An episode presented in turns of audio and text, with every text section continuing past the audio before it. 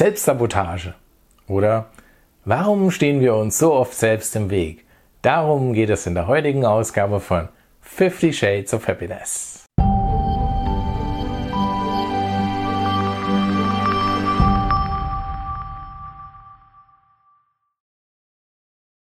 Ich bin Andreas Belloff, Pathfinder for People und dein Experte für Glück, Erfolg und Selbstbewusstsein. Eigentlich sollte man doch denken, dass wir praktisch von Natur aus bestrebt sind, glücklich zu sein. Also irgendwie das zu tun, was dazu führt, dass wir glücklich sind. Und man könnte auch meinen, dass unser Unterbewusstsein ein starkes Interesse an guten Gefühlen haben sollte. Doch warum tun wir dann häufig immer wieder bewusst oder unbewusst Dinge, die genau das Gegenteil bewirken? Ist das einfach nur Pech, Schicksal oder Achtlosigkeit? Was steckt hinter diesem destruktiven, ja oft sogar zerstörerischen Verhalten?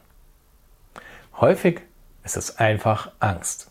Die Angst vor Enttäuschung oder Angst vor Ablehnung. Die lässt uns das gar nicht beginnen. Vielleicht sogar die Angst vor dem Glück. Möglicherweise beunruhigt die Vorstellung eines dauerhaften Glücksgefühls sogar. Zum Beispiel wegen der fehlenden Gewohnheit, weil du es nicht kennst. Oder glaubst es nicht verdient zu haben einfach zu schön, um wahr zu sein. Du suchst den Haken, den Preis oder was auch immer du glaubst, was danach kommt. Weil du vielleicht schon häufiger die Erfahrung gemacht hast, dass nach einem glücklichen Moment, einem persönlichen Hoch, der Absturz kam. Was kannst du tun, um diesen Kreislauf zu durchbrechen? Um diesen Automatismus in dir zu beenden? Da musst du zunächst einmal erkennen und dir bewusst machen, dass du es in der Regel selbst bist, der deinem Glück im Weg steht. Dass es nicht die äußeren Umstände sind. Deshalb fang bei dir an, dein Verhalten zu ändern. Das geht bevorzugt durch mehr Selbstbewusstsein. Nein, nicht das, was du denkst. Ganz konkret, nimm dir jeden Tag fünf Minuten Zeit, dir deiner selbst mehr bewusst zu, finden, zu werden.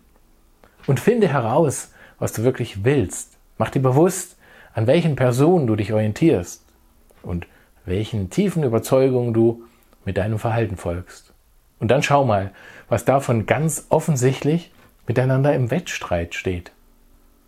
Was unterstützt dich in einer Situation?